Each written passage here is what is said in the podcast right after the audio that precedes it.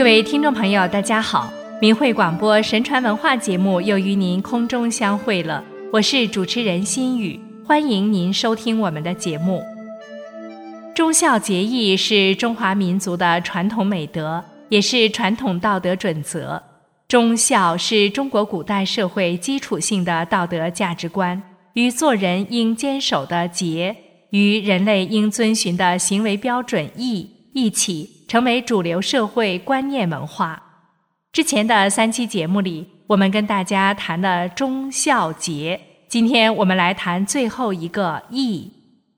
在传统文化中，义是一个非常重要的概念，也是古人非常重视的一种道德修养和人格境界。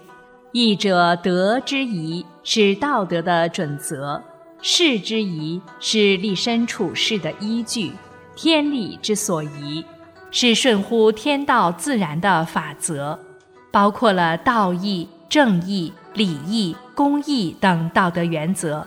由此可知，义是一切道德的根基。正体字“义”字的构成是由我和表示善祥之意的“阳”组成，与我所表现之善祥为义。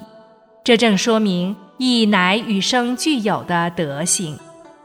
义还关联、含摄或贯通其他的德性，如忠、孝、仁、礼、信、勇等，经常与诸种德性并称连用，如忠义、孝义、仁义、礼义等，是人修身的重点。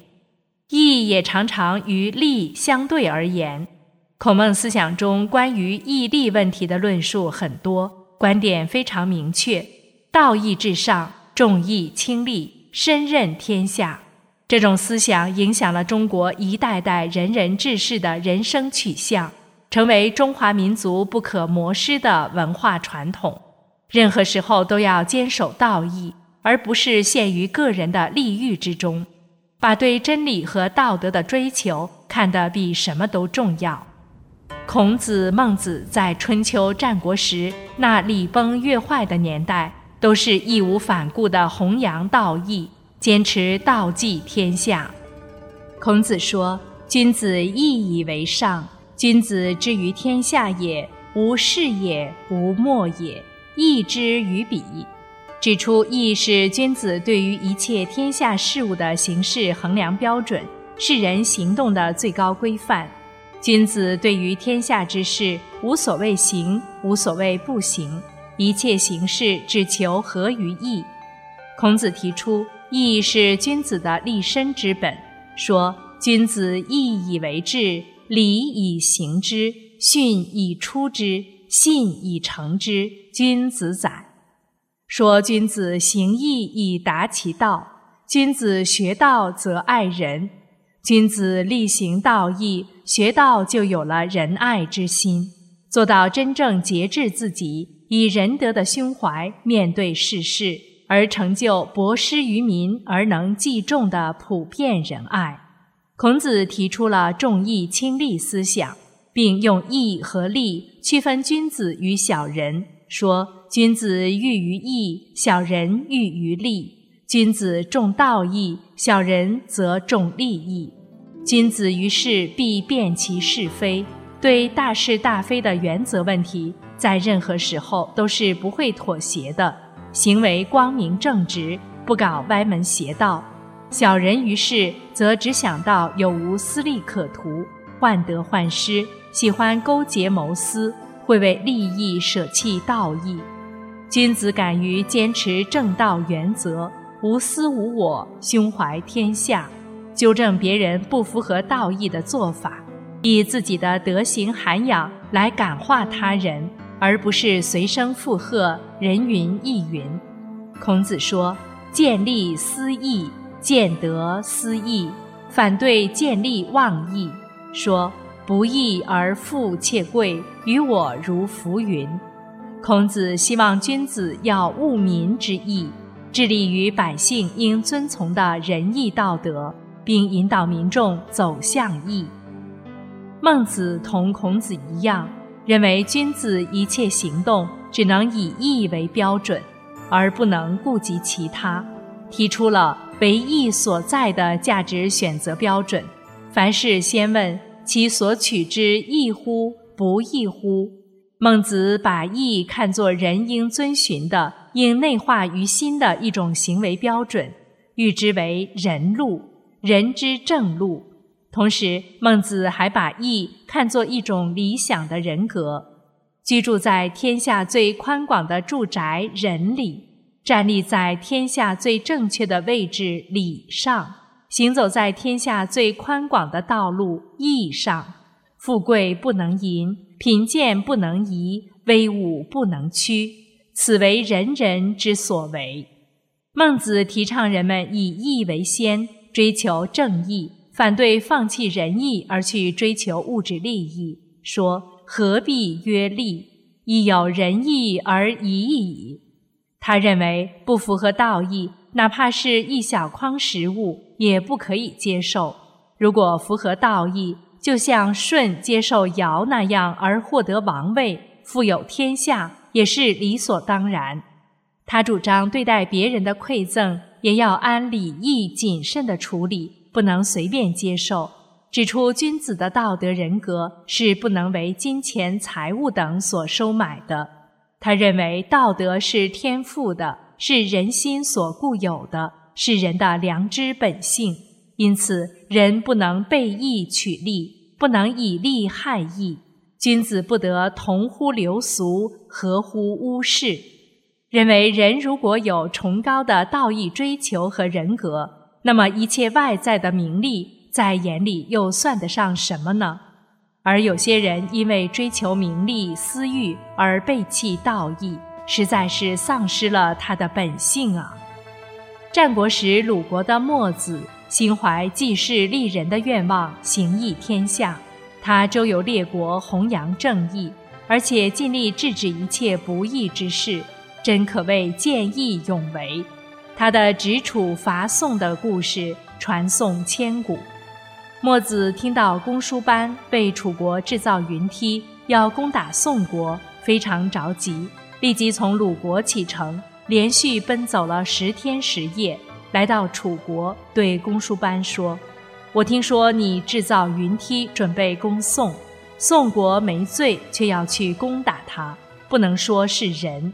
你明白这些道理，却不去见之，不能说是忠。”公输班认为墨子说的有道理，就引他去见楚王。墨子见到楚王，小以大义，但楚王说：“你说的很好。”但公输班为我制造了云梯，我还是要攻宋。墨子解下衣带当城围，以木片当攻城的工具。公输班设计了九种攻城的方法，都被墨子九次解破。公输班已无计可施，而墨子防守的策略还绰绰有余。公输班说：“我知道还有一种抵御你的手段，但我不说。”墨子说。我已知道你的这一手段是什么，我也不说。楚王忙问什么手段？墨子说：“公输班的意思是，只要杀了我，宋国就守不住了。然而我已经把守城的方法告诉了我的学生秦华黎等三百人，他们已帮助宋国做好防守的准备。”墨子又讲了：义可以使人互爱互敬，战将造成互相残杀。不能以大国欺侮小国、恃强凌弱的道理，使楚王和公输班心悦诚服。楚王说：“我不攻宋了。”公输班对墨子说：“我没有见您之前想得到宋国，但现在就是给我宋国，假如是不义的，我也不会接受。”墨子说：“其实你若是能够努力维护正义，不仅是宋国。”天下都是可以托付的。墨子成功的劝阻了楚王，便启程回鲁国。途经宋国时，适逢天降大雨，于是想到一个驴门内避雨。看守驴门的人却不让他进去。殊不知，正是墨子刚刚挽救了宋国，使宋人免遭灭顶之灾，宋人却丝毫不知，而墨子也不求任何回报。不计个人得失，正可谓义之所在，不求回报。传统价值观中对忠孝节义的赞美，常常通过精彩纷呈的故事，淋漓尽致地展现在世人面前。如演义这个概念，古人推重讲史，并不只讲历史故事而已，而是叙史存义，强调阐发正统思想礼义，重在演绎，将道德说教通过文化的方式具体化、形象化。使其深入人心，并起到潜移默化的作用，深得民众喜爱，在民间广为传颂。同时，也反映了人们对于道义的渴望。后来，人们也常常把历史称之为演义，如《三国演义》《封神演义》《隋唐演义》等。《三国演义》全书通篇讲述的就是一个“义”字，宣扬忠孝节义、天命天理。治国平天下，也有谋略智慧在其中。其文化作品对于后人有着深远的影响，以至于人们谈起义的时候，往往想到关羽的义薄云天，刘备、关羽、张飞志愿同心协力，救困扶危，上报国家，下安黎蜀的桃园三结义，刘备的仁义，诸葛亮的忠义等。古人很看重义，义代表高尚，被人尊崇；不义则卑下，为人所唾弃。南宋陆九渊说：“君子义以为质，得义则重，失义则轻，由义为荣，背义为辱。君子以道义为重，讲道义的人会受到世人的尊重，丧失道义的人就不值一提。”遵循道义是值得荣耀的事情，背离道义则是令人耻辱之事。多行不义必自毙这句成语出自《左传》，意思是总是做不合道义的事情，最终一定会受到惩罚。这句话揭示一个道理：一个人行不义之事，或许会一时侥幸得逞，但是如果不义之事做得太多，最后一定会遭到惩罚。纵观古今，凡是作恶之人都没好下场。古人讲善有善报，恶有恶报，不是不报，时候未到。三尺头上有神灵，人无论是行善或是作恶，一定会有报应，只是时间的问题。《左传》中还说：“君子动则思礼，行则思义，不为利回。”不为义久，指出人举凡做事，皆要明白是非善恶、小明利害关系，不以私利为出发点，就是行义；作为纯正，处处公道，不做私弊，就是义行。一举一动若能合于天理，顺乎伦常，就是一位义士。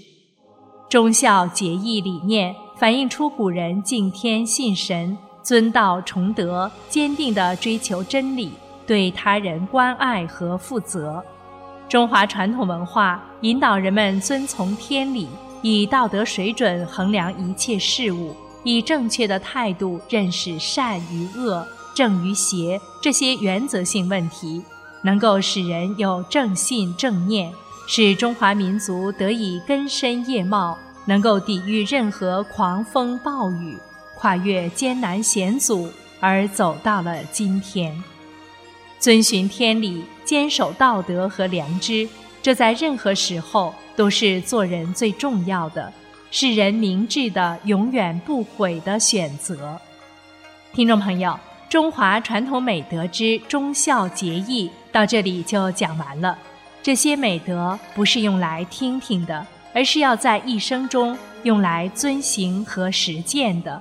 每个人从自身做起，我们的传统文化才能得以恢复和弘扬，也才能成就我们自己，成为一个可以抚养天地间的大写的人。好了，今天的节目就播送到这里，心语感谢您的收听，下次时间再会。